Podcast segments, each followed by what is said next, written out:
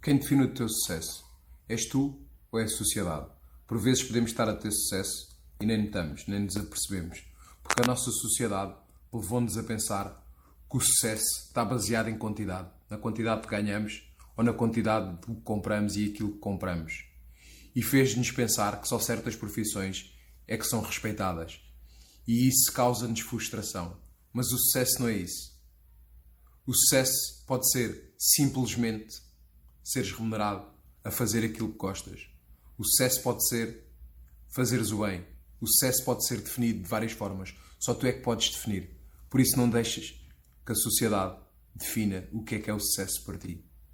Acredita em ti, não ligues à opinião dos outros e vamos embora. Aguenta a guinada.